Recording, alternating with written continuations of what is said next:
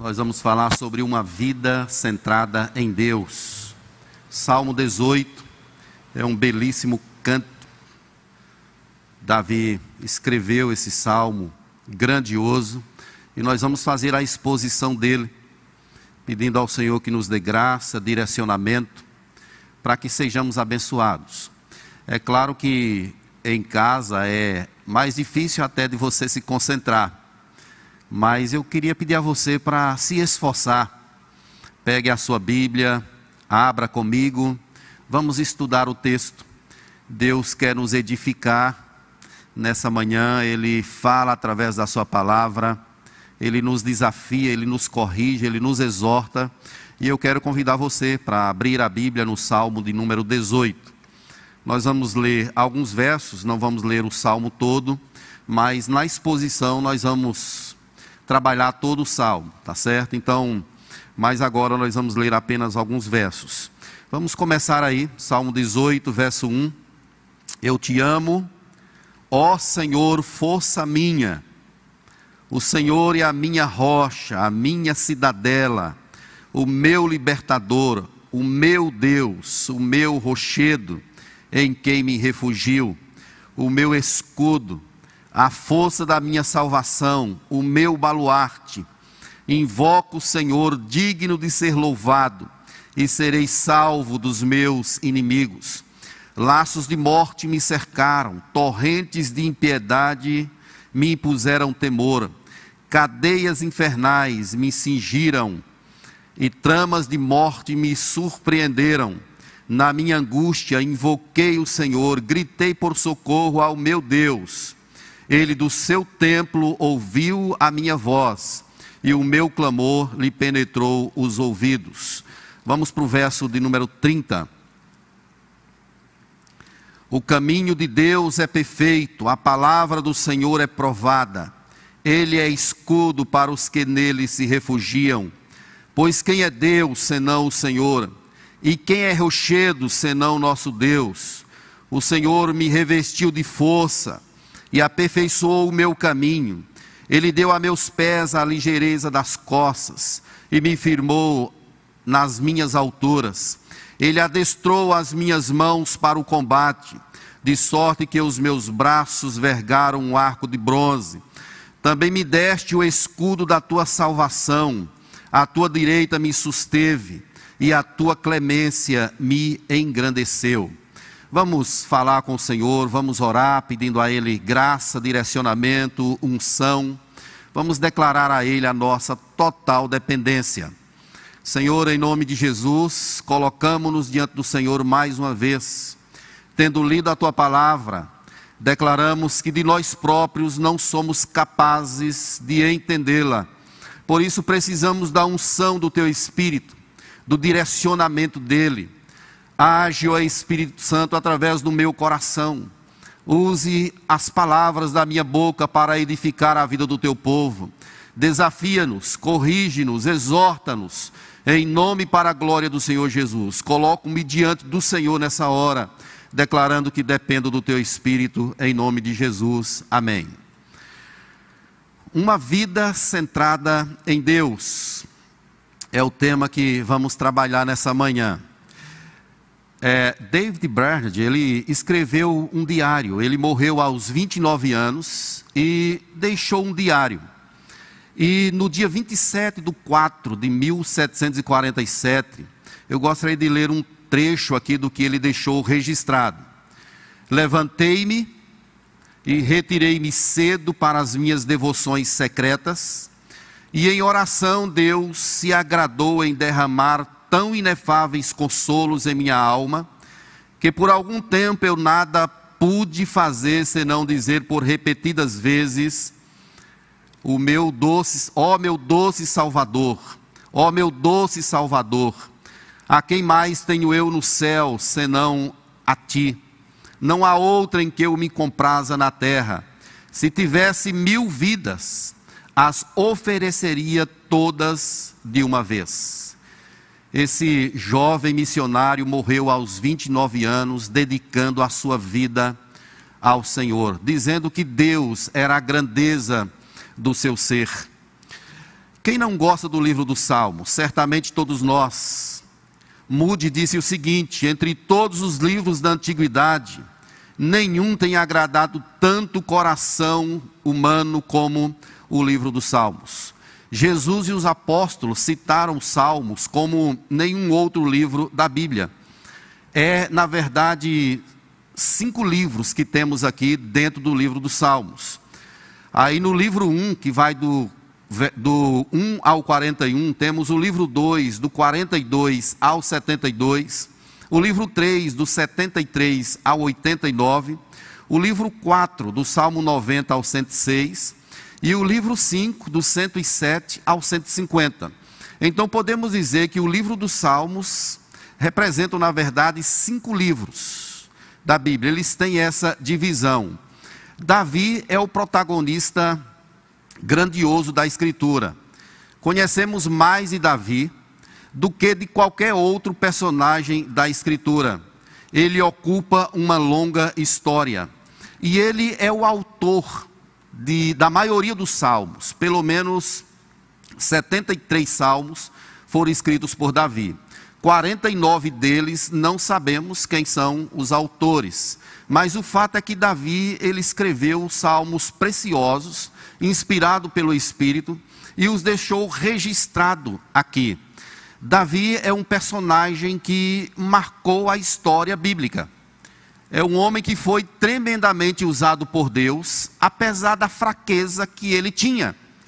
Em Davi nós vemos a nossa própria humanidade. Eugênio Peterson, ele escrevendo sobre Davi, ele diz que Davi tem pouco a nos passar sobre sabedoria de como ter uma vida bem-sucedida. Davi tem pouco a nos passar como pai. Ele diz que ele foi um pai infeliz, um esposo infiel. A importância de Davi não resiste, não reside em sua moralidade ou nas proezas militares que ele empreendeu, a importância de Davi está em seu relacionamento com Deus. Todos nós conhecemos é, a forma como Deus chamou Davi. Está escrito em 1 Samuel capítulo 16, quando o profeta Samuel é enviado à casa de Jessé, e Davi é escolhido ali certamente por pela perspectiva de Deus para ser o rei de Israel, para fazer algo grandioso. Ele é um menino, ele está no campo olhando ou pastoreando as ovelhas. Ele nem é convidado para aquela celebração. Ninguém o viu, ninguém se lembrou de Davi, mas Deus quis Davi, Deus o chamou. Deus o chamou. É possível que entre os 20 e 30 anos da vida de Davi, ele tenha vivido mesmo no deserto. Nesse período ele estava fugindo de Saul tentando salvar a sua vida. O deserto foi um momento de grande aprendizado para ele. Ele aprendeu lá a amar a Deus, a servir a Deus. Ele foi lapidado, ele foi trabalhado pelo Espírito Santo. No deserto, ele, ele desenvolveu grande comunhão com Deus. Ele passou de fato a ser íntimo de Deus, principalmente durante esse percurso, essa vida dele no deserto. E é interessante que lá Davi escreve alguns salmos exatamente desse período de deserto. O Salmo 52, o Salmo 54, o Salmo 56, o 57, o 59, o Salmo 60, dentre outros, são salmos que tiveram as suas origens aí nesse período que Davi passou no deserto. No Salmo 57, por exemplo, no verso 1, ele diz assim: Tem misericórdia de mim, ó Deus, tem misericórdia, pois em ti a minha alma se refugia, à sombra das tuas asas me abrigo, até que passem as calamidades. Ele era um foragido, Saul de fato estava em seu encalço, querendo pegá-lo, querendo matá-lo, e ele estava aí se refugiando sob as asas protetoras do Rei e Senhor do universo. O Salmo 18. O Salmo 18 que nós lemos alguns versos, ele é considerado o diário de Davi. Aqui está escrito: cuidado do Senhor com esse rei. ele conta aqui as experiências da sua vida. Segundo João Calvino, Davi escreveu esse salmo quando já era um homem idoso, gozando de relativa paz. O próprio título do salmo fala sobre isso. Depois de ter sido liberto de todos os seus inimigos e de Saul. Davi enfrentou a implacável ira de Saul, que queria matá-lo de toda forma. Ele enfrentou a ira de seu próprio filho Absalão, que quis tomar o seu reino, que queria, que intentava mesmo tirar a sua vida. É claro que Davi enfrentou reinidas batalhas em nome de Deus, mas Deus o guiava em todos os caminhos, concedendo a ele vitória. Como dissemos, o Salmo 18 é uma espécie de diário. Davi está narrando das suas experiências. É como se ele chegasse na velhice e dissesse assim: agora eu vou relatar num livro o que aconteceu comigo, como foi a minha história. Podemos dizer que o Salmo 18 é um resumo da vida de Davi. Tem um comentarista chamado Derek Knider, ele diz que esse salmo é uma oração exuberante. Há quem diga também que é um cântico de gratidão a Deus, um cântico de louvor pelo que Deus fez na vida dele. John MacArthur diz que esse salmo faz um resumo retrospectivo de toda a vida de Davi. Como eu disse, é como se ele estivesse olhando para trás e agora dizendo assim: Eu vou resumir a minha vida, o que Deus fez comigo, como Deus trabalhou comigo com uma boa mão de Deus, esteve o tempo todo comigo. Podemos dividir esse salmo em cinco partes. Temos uma introdução, dos versos 1 a 3. Depois, do verso 4 ao 19, temos um título: Deus é a segurança em meio às ameaças do caminho. Do verso 20 ao 24, Deus concede graça e ilumina o caminho. E aí, dos versos 25 ao 42, temos o sucesso nas batalhas é por causa de Deus, e temos uma conclusão que pega aí do verso 43 ao 50, uma história que se completa na história do próprio Jesus.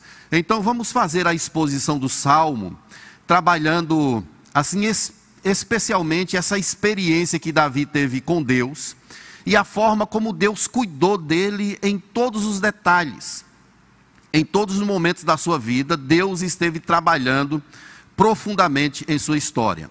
Então, primeiramente, dos versos 1 a 3, nós temos aqui a percepção de como Deus era central na vida de Davi. Ele começa aí dizendo: Eu te amo, ó Senhor. Essa é uma declaração enfática, forte aqui. Esse verbo amar, ele aparece aqui apenas apenas aqui na Escritura. Ele tem uma conotação mais profunda. A palavra racham significa amar com a, as mais profundas e veementes afeição do coração. É como se ele estivesse expressando todo o seu ser perante Deus. Eu te amo, ó Senhor. Isso não é uma declaração simples, superficial. Isso vem das profundezas, das entranhas de Davi. É uma declaração de reconhecimento do lugar de Deus, da centralidade, de Deus em sua vida. E na sequência ele usa oito adjetivos para falar sobre essa grandeza de Deus. Aí dos versos 1 a 3 ele fala sobre isso. Ele diz que Deus é força, é rocha, fortaleza, rochedo, libertador, refúgio, escudo, poder que salva, torre alta. Então ele está falando de Deus como sendo essa segurança, esse refúgio para onde ele pode correr e ter aí o cuidado de Deus em sua vida.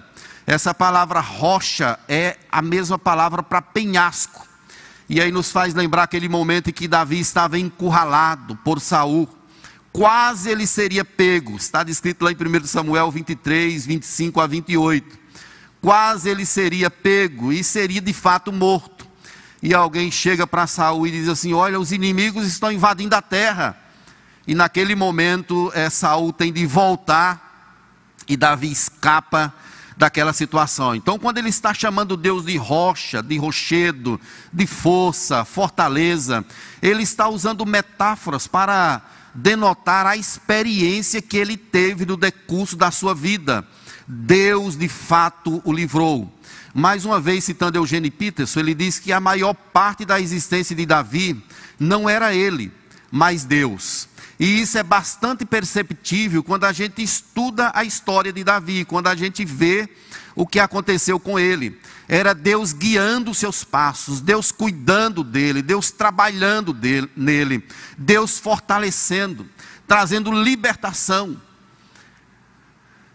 Principalmente em histórias como quando Davi derrotou a Golias, não é nada sobre Davi ele é apenas um jovem corajoso que enfrenta um gigante, mas tudo isso vem de Deus, a mão de Deus estava por trás da vida de Davi. Todo o tempo Deus estava mostrando isso, dizendo: Eu estou contigo. É por isso que a centralidade da vida desse moço, desse homem, desse personagem bíblico é o Senhor. Ele tem a sua vida centrada em Deus, ele sabe que não é sobre ele e é por isso que ele evoca essa palavra grandiosa, dizendo: Eu te amo, ó Senhor. Eu te amo. Ele arranca isso das profundezas das suas entranhas, com toda a sua emoção, com todo o seu ser, para declarar que ama o Senhor por conta dessa fortaleza, dessa libertação, essa ajuda, esse socorro. Quando nós lembramos disso, meus irmãos, nós acabamos também tendo a percepção da nossa própria história, da nossa própria vida. Como Davi, nós podemos dizer também enfaticamente que amamos a Deus, que declaramos as suas maravilhas. Quando olhamos para trás, para a nossa história, o que aconteceu conosco, as experiências que tivemos, é claro que muitas vezes você nem percebeu o livramento de Deus em sua vida, mas Deus interveio grandiosamente em sua história. E além de tudo, a bênção maior é termos os nossos nomes inscritos no livro da vida. Deus nos libertou das garras de Satanás. Estávamos presos, cegos, surdos, e Deus interveio na nossa história. Um outro detalhe aqui desse texto é que Davi mostra que Deus é a segurança em meio às ameaças do caminho. E ele vai tratar isso aí dos versos 4 até o verso 19. Davi diz, a partir do verso 4, o que o atormentava. Veja aí na sua Bíblia, ele diz aí: laços de morte, torrentes de impiedade, cadeias infernais, tramas de morte.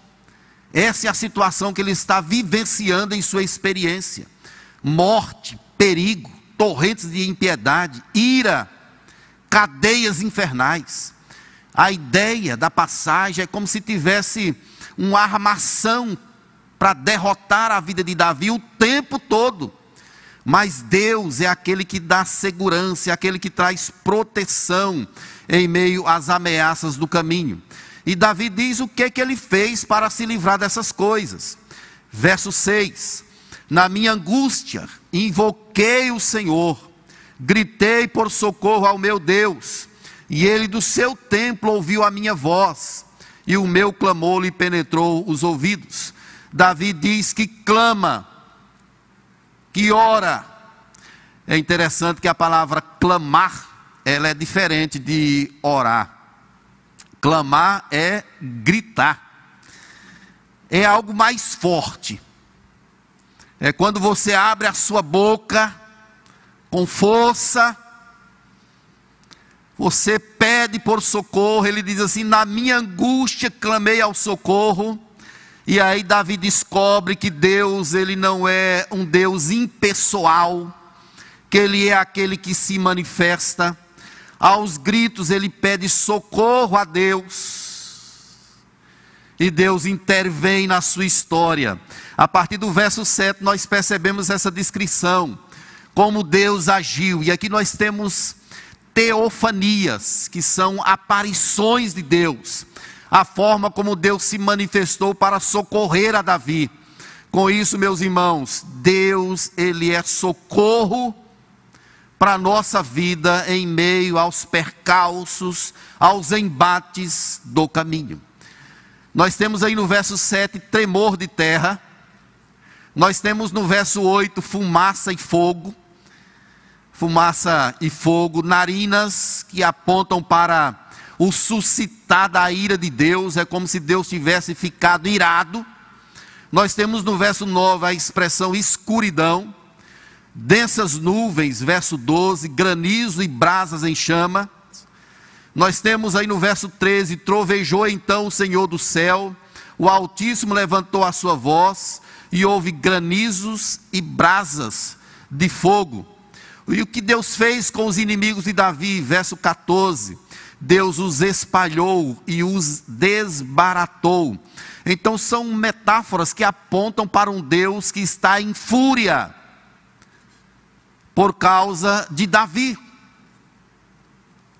Saul o perseguiu. Absalão queria tomar-lhe o trono atiraram pedras, terras, gritavam contra ele, assaltaram a sua família, roubaram seus bens, sequestraram seus filhos e família como um todo. E Davi diz que na sua angústia ele grita por socorro, ele clama, ele pede a Deus. O verso 16 e 17 fala do livramento de Deus. Veja aí, do alto me estendeu ele a mão e me tomou, tirou-me das, das muitas águas, livrou-me de forte inimigo e dos que me aborreciam, pois eram mais poderosos do que eu. Assaltaram-me no dia da minha calamidade, mas o Senhor me serviu de amparo. Vejo como Davi ele aponta para Deus como sendo aquele que traz livramento, que ampara, que socorre, que abençoa, que se levanta que se ira contra os inimigos, que socorre o seu servo. Deus estendeu a sua mão e livrou a Davi em meio a um afogamento. Essa é a expressão aqui, é como se ele estivesse naufragando, morrendo. E Deus, então, como pai, estende as suas mãos e o resgata. É o que Deus faz. Isso nos faz lembrar muito a história de Moisés. Quando eles estão passando no meio daquele mar, os inimigos estão perseguindo, estão no encalço, estão trabalhando para destruir o povo de Deus. Mas há um Deus irado, um Deus que se levanta para socorrer o seu povo. Quando o povo de Israel atravessa aquele mar, Deus mata os egípcios nas profundezas da água, das águas. Então, esse é o Deus que nos socorre nós podemos confiar nele. No caminho nós temos lutas, ameaças. O inimigo das nossas almas, ele arma o tempo todo contra a gente. Enfrentamos mesmo perigos de mortes. Mas temos de saber que, como em redor de Jerusalém estão os montes, assim o Senhor em derredor do seu povo. Se não fosse Deus ao nosso lado, meus irmãos, Israel, que eu diga, há muito já teríamos perecidos, já teríamos sido engolidos vivos, mas a boa mão do Senhor é conosco. 1 Pedro capítulo 5, verso 8 diz que o diabo, nosso adversário, anda em derredor como um leão que ruge, procurando a quem possa tragar. Quem nos traz livramento é Deus, quem nos livra do laço do passarinheiro é Ele é porque nós estamos sob a sombra do Altíssimo, fizemos dele a nossa morada, ele nos socorre nos dias das calamidades.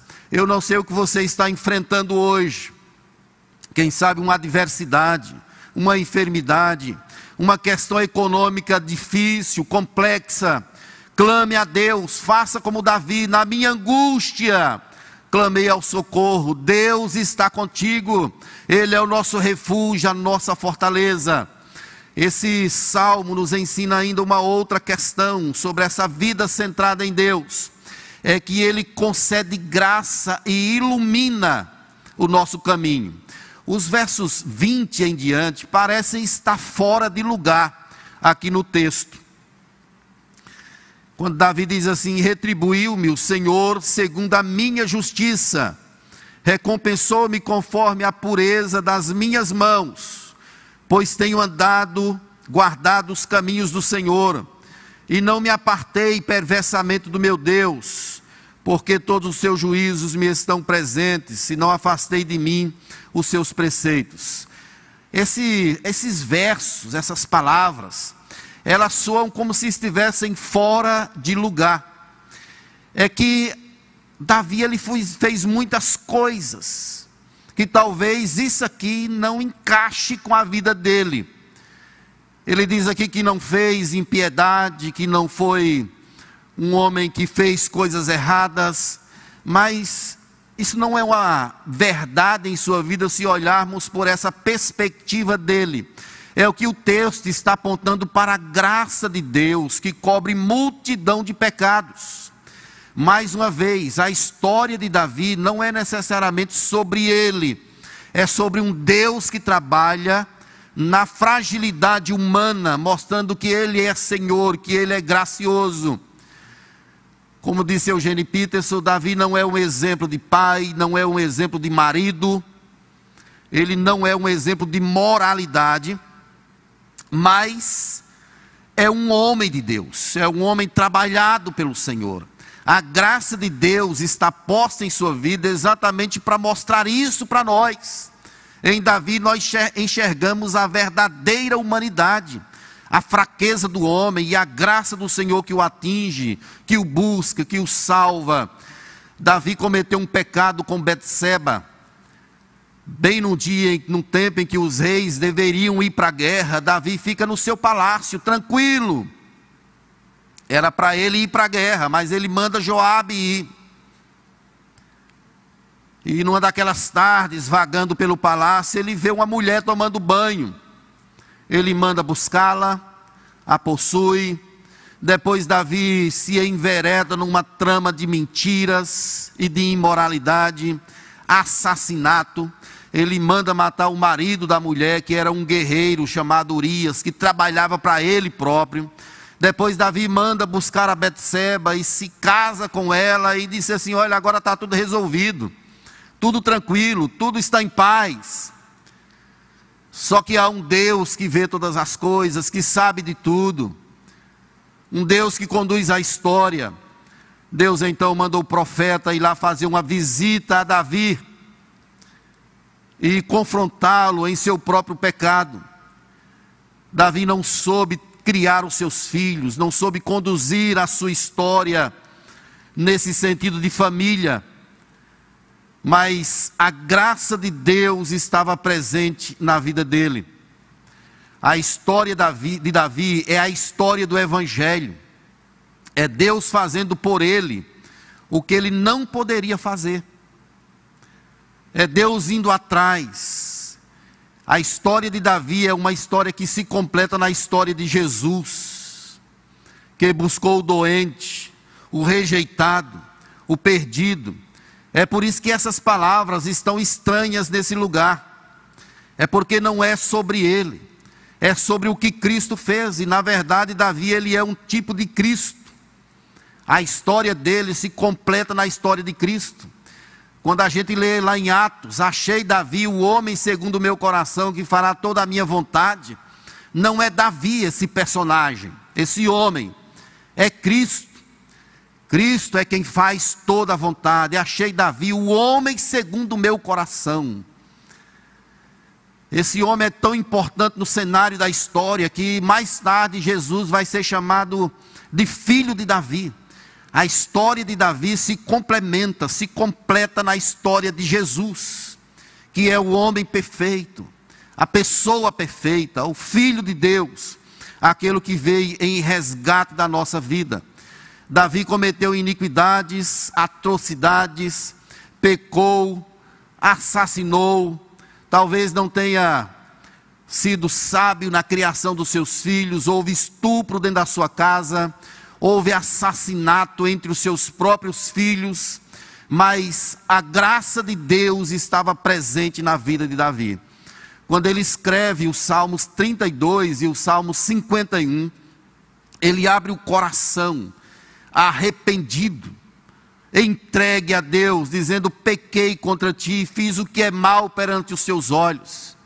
Ele clame a Deus, dizendo: Não me repulses da tua presença, e nem me retires e nem me retires o teu Santo Espírito.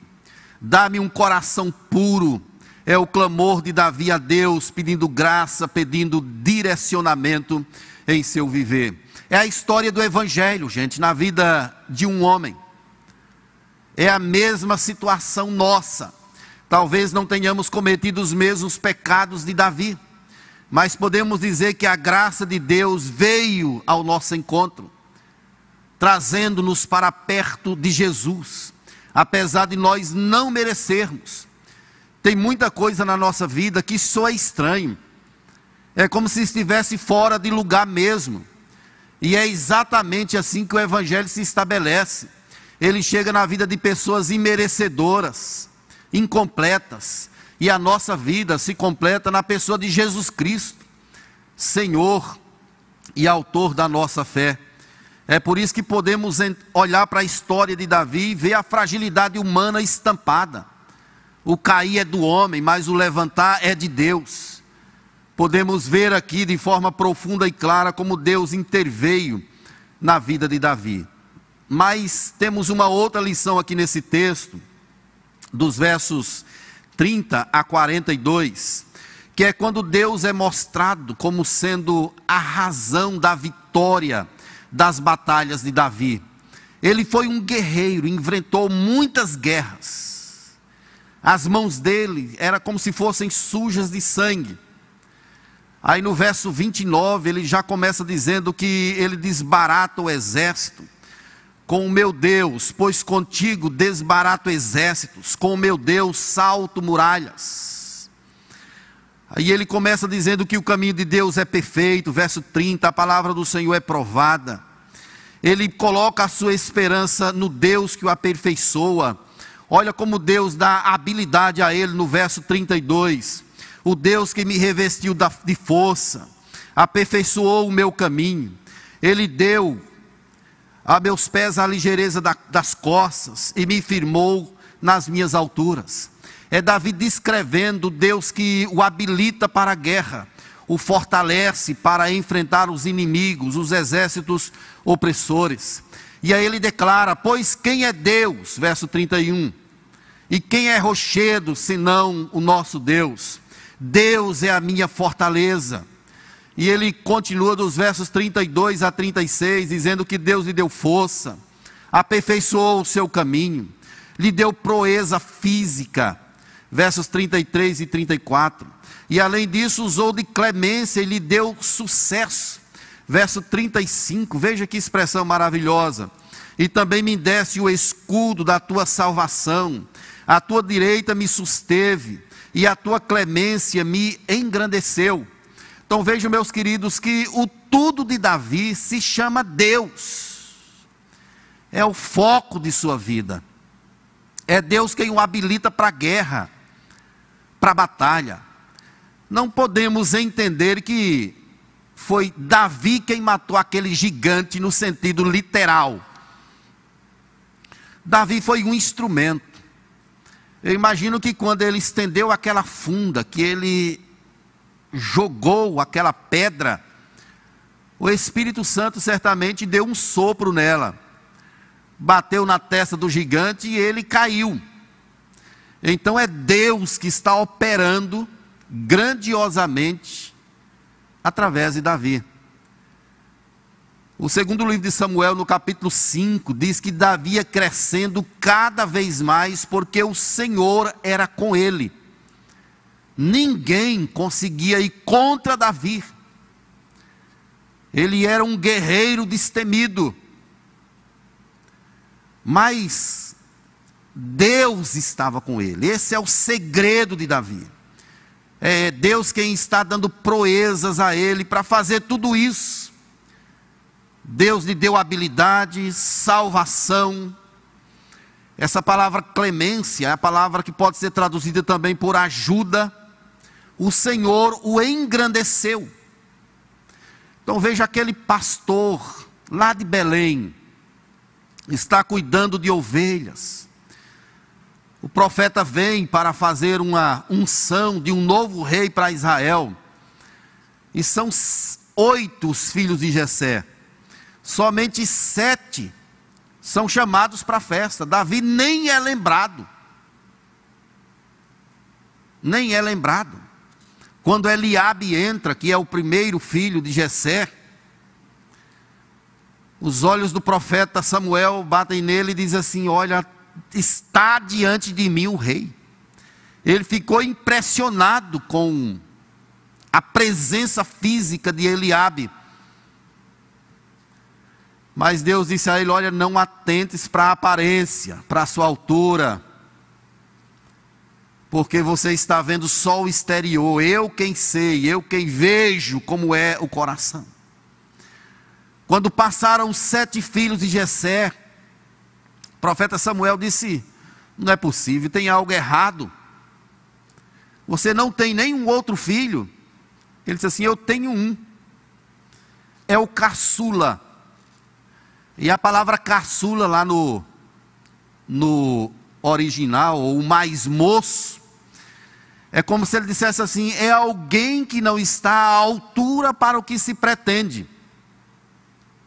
É por isso que Davi nem foi chamado, porque ele não estava à altura. Mas quando Davi é chamado, que ele entra, Deus fala com Samuel, diz assim: levanta, unge, está aí o rei de Israel. E o profeta o fez, ungiu a Davi, e a partir dali ele passou a ser usado tremendamente por Deus, grandiosamente. Meus irmãos, Deus conduziu a história de Davi nas grandes lutas, nas grandes batalhas, em todos os momentos. Davi nunca esteve sozinho. Esse é o Deus a quem nós servimos é o Deus diante de quem nós estamos constantemente. Existem lutas renhidas em nossa caminhada, uns mais, outros menos. Mas o fato é que estamos o tempo todo passando, passando por grandes batalhas.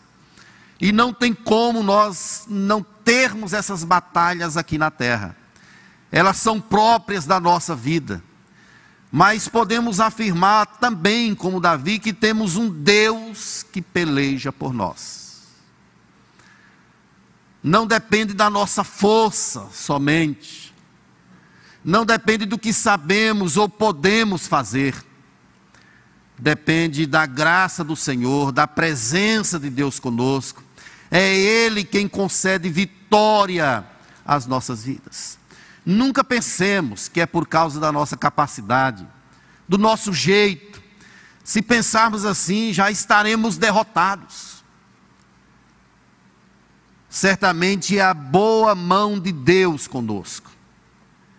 É ela quem nos leva à vitória. É ela quem nos leva às grandes conquistas. É a boa mão de Deus com a gente. Eu fico pensando às vezes na história da minha própria vida e vendo como, desde criança, Deus colocou a sua mão em meu viver. Como Deus me libertou, como Deus me livrou de várias situações. Como de forma maravilhosa Ele conduziu os meus passos Hoje eu sinto poderosamente a mão de Deus comigo. E eu sei que você também sente. Nas grandes batalhas que nós enfrentamos, todos nós vivemos assim. A vida ela não é linear, nunca. Ela é feita de percalços, de lutas, de batalhas. ela é feita de verdade de altos e baixos. Mas em todos os momentos podemos sentir a presença de um Deus que não nos abandona, que vai ao nosso encontro, que nos livra, que nos concede vitória. É assim na minha vida, é assim também na sua. Deus está conosco. Ele é chamado no Salmo 46 de o Senhor dos Exércitos. É o Deus que guerreia pelo seu povo. Que Deus é como o nosso Deus, que trabalha por aquele que nele espera. Esse é o Deus que caminha com, comigo, meu querido, que caminha com você também, que conduz a sua vida.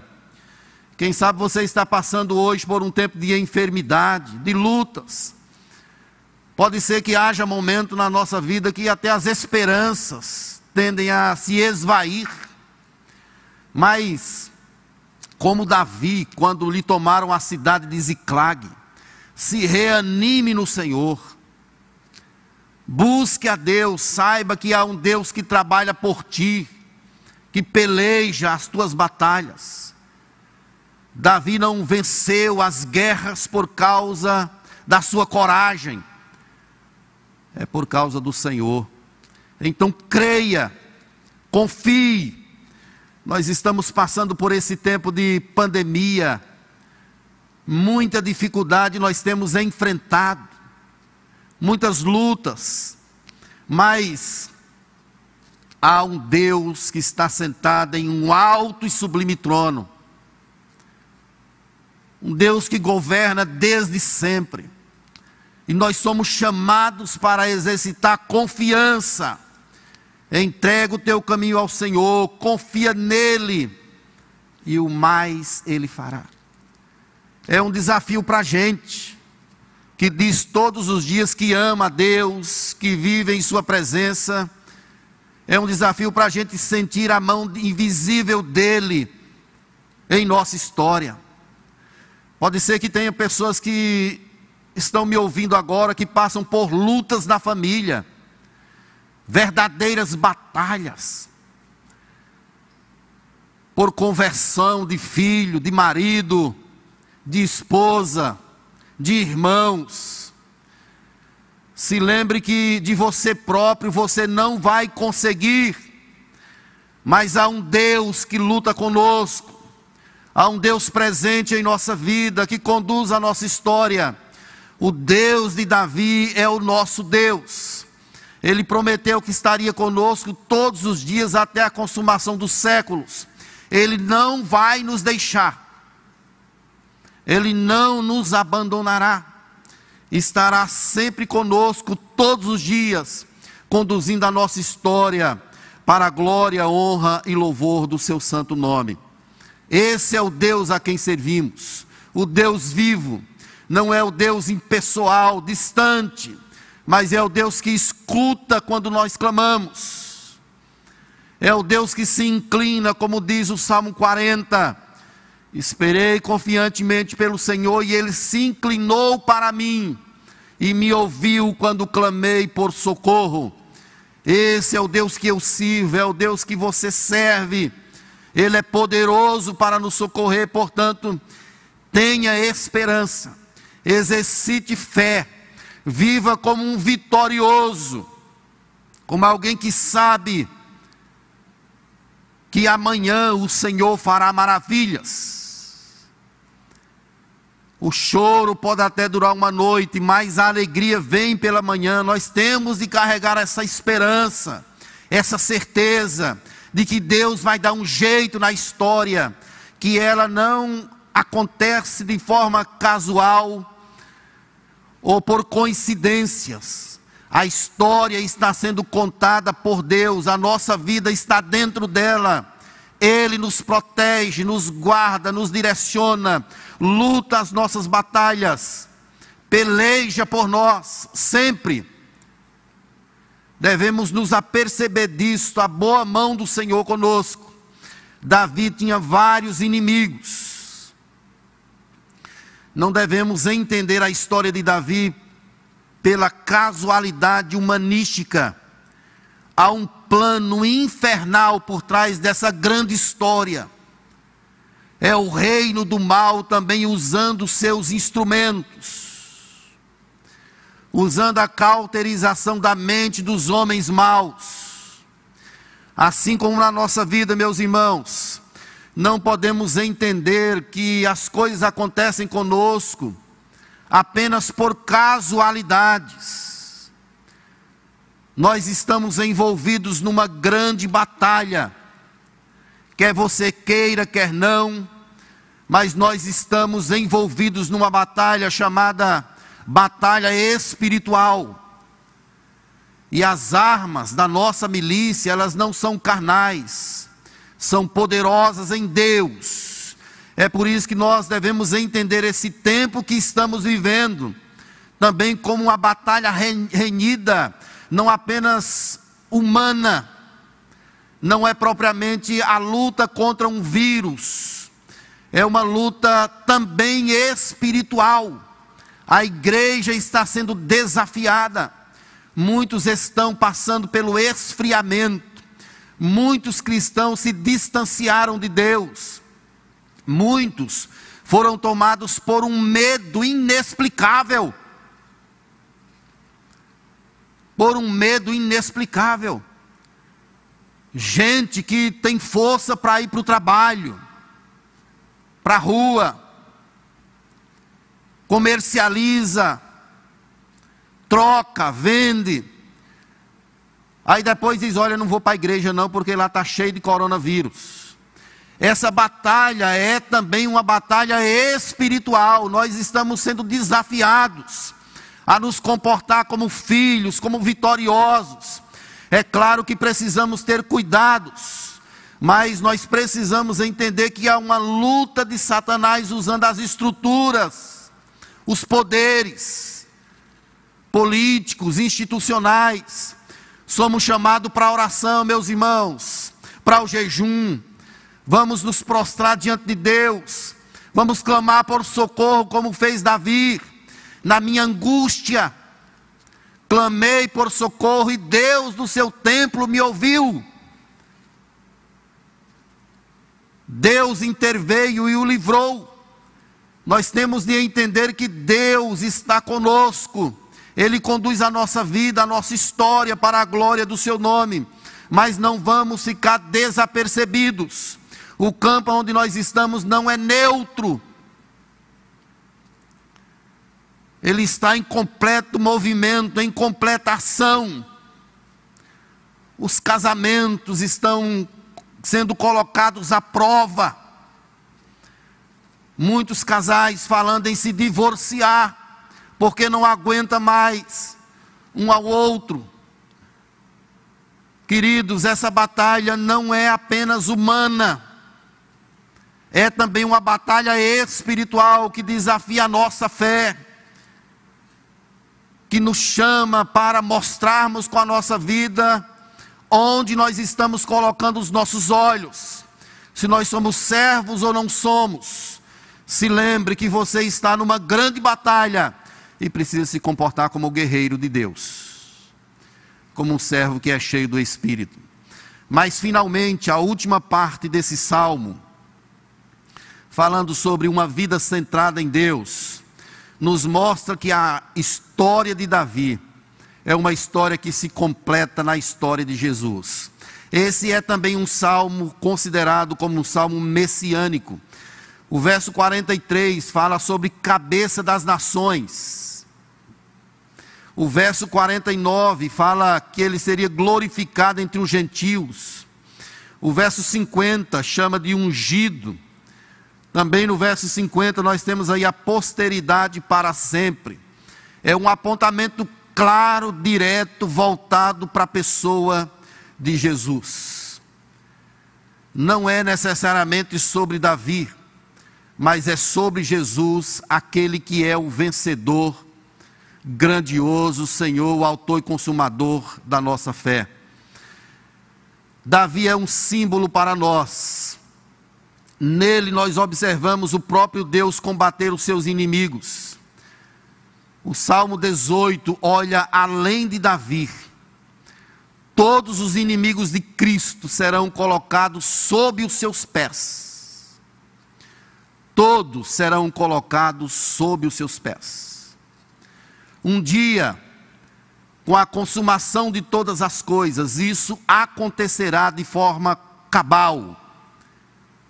Os inimigos de Deus serão colocados sob os pés de Cristo. A história está caminhando para isso. O império de Davi era apenas uma imagem do reino do Senhor, que governa perpetuamente, com cetro de justiça. Jesus é o rei absoluto. Davi era uma imagem, um tipo. O reino de Davi, que era um reino de resistência, apontava para Cristo para o Senhor de todas as coisas. A posteridade que é abençoada é a posteridade que tem a Jesus, que glorifica a Jesus, que exalta a Jesus. Há uma garantia bíblica da bênção de Deus sobre os seus filhos, sobre os filhos de Davi. Não propriamente o Davi humano, mas o Davi a quem o Davi humano representava, que era Jesus Cristo. É nele que tudo se completa. Ele é a razão, é o único que é digno de receber a honra, a glória e o louvor para sempre. Jesus Cristo, o Senhor da nossa história. Queridos, nada traz mais paz ao nosso coração do que focar a nossa vida em Jesus do que tê-lo em nosso ser. Podemos até passar por interpéries na caminhada, mas sabemos que Ele governa absoluto sobre todas as coisas. Jesus, esse nome traz paz à nossa vida. Ele está sentado em um alto e sublime trono, Ele é o Rei do universo, Ele é o Senhor dos senhores. No Salmo 73, citado por David Barnett, Salmo, Salmo 73, verso 25, está escrito: De fato, o que mais tenho eu no céu, não há outro em quem me compraza na terra. Esse Salmo 18 ele aponta diretamente para o Calvário, aponta para Jesus, que é o vencedor de todas as coisas. E aqui, meus irmãos, eu tenho algumas aplicações para a gente, à luz dessa exposição. Primeiro, sem Deus nada somos. É Ele quem dá sentido à nossa história.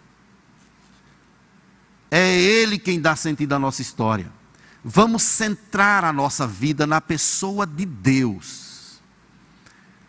Ele é a nossa razão de viver. Você não está sozinho no mundo. Você não está sozinho em sua batalha. Quem sabe, como Davi, você esteja numa caverna, mas quem te protege não é a caverna, literalmente, mas é aquele que é o nosso esconderijo, o nosso refúgio. Sem Deus, nada somos. Se tirar Deus da nossa vida, nós voltamos a ser uma palha seca, sem norte, sem paradeiro, atirado ao vento. Essa é a primeira aplicação. A segunda, para enfrentar os obstáculos do caminho, nós precisamos clamar ao Senhor. A oração é uma arma grandiosa que nós temos à nossa disposição. É um meio de graça. E eu quero chamar você para orar. Clame a Deus. Não importe a sua situação. Clame se você puder gritar, melhor ainda. Quem sabe você possa ir para um local sozinho e gritar ao Senhor, clamar a Ele com força, algo que vem de todo o teu ser, dizendo: Deus me socorre. Ele escuta a nossa oração.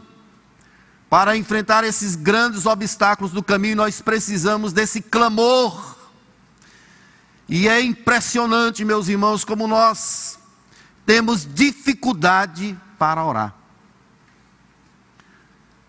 Se eu fosse fazer uma pesquisa aqui com os irmãos que estão na igreja, com você que nos assiste aí pela internet, como é a sua vida de oração? Talvez até você mesmo se envergonhasse. Como você ora pouco. Você está sofrendo, está passando por angústias, clame a Deus. Quem busca, encontra, quem pede, recebe, a quem bate, abre-se-lhe-á. É promessa de Deus para a nossa vida. Clama a mim, te responderei. Não importa a sua dor, clame a Ele. A questão econômica está difícil, é conversão na sua casa. O que, que está acontecendo com você? É luta contra um pecado Satanás está tentando te derrotar. Clame a Deus. Você está enfermo. Coronavírus. Ameaças de morte. Clame ao Senhor, Ele é poderoso para fazer infinitamente mais do que tudo que pedimos ou pensamos.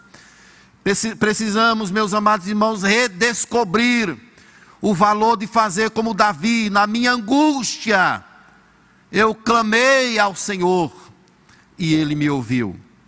Finalmente, a nossa vida se completa na pessoa de Jesus, Senhor nosso. Ela está caminhando para Jesus. Ele já está em nosso coração, através da pessoa do Espírito. Mas um dia tudo se completará a nossa vida, como a vida de Davi, aponta para a eternidade. Um dia onde Jesus enxugará dos nossos olhos toda lágrima. Querido, meu desafio nessa manhã é para nós vivermos uma vida centrada em Deus. Você que está aqui na igreja, se concentre. Cuidado para você não ser distraído com as coisas da terra, com as miragens do caminho com o dinheiro, com a luxúria, com a vida boa, com o descanso. Vamos enfrentar a vida sem perder de vista o grande propósito para o qual nós nascemos. Viver para Deus, caminhar na direção dEle e um dia receber essa graça de estarmos para sempre em Sua presença o jovem missionário David Brand morreu aos 29 anos. Ele conta no seu diário que enfrentou depressão, angústia, enfrentou tremores e temores, enfrentou a solidão. Mas quando a gente lê as palavras desse homem, a gente percebe uma vida que de fato viveu centrada em Deus. Que assim seja comigo, que assim seja contigo, que possamos caminhar na direção do Senhor sempre. Eu quero chamar a equipe de louvor. A gente vai cantar um cântico antes da oração e depois a gente vai orar, impetrar a bênção do Senhor sobre a igreja. Deus abençoe sua vida, você que nos ouve pela internet. À tarde tem mais momento de louvor às 15 horas. Deus abençoe a sua semana. Que Deus conduza a tua história, centre a sua vida na pessoa de Deus. Não olhe para as circunstâncias, não olhe para o que está acontecendo no seu entorno, apenas olhe para Cristo, olhe para o Senhor. Se estiver doendo, se estiver sofrendo, clame a Deus, Ele está tratando contigo e comigo. Vamos cantar louvor ao Senhor.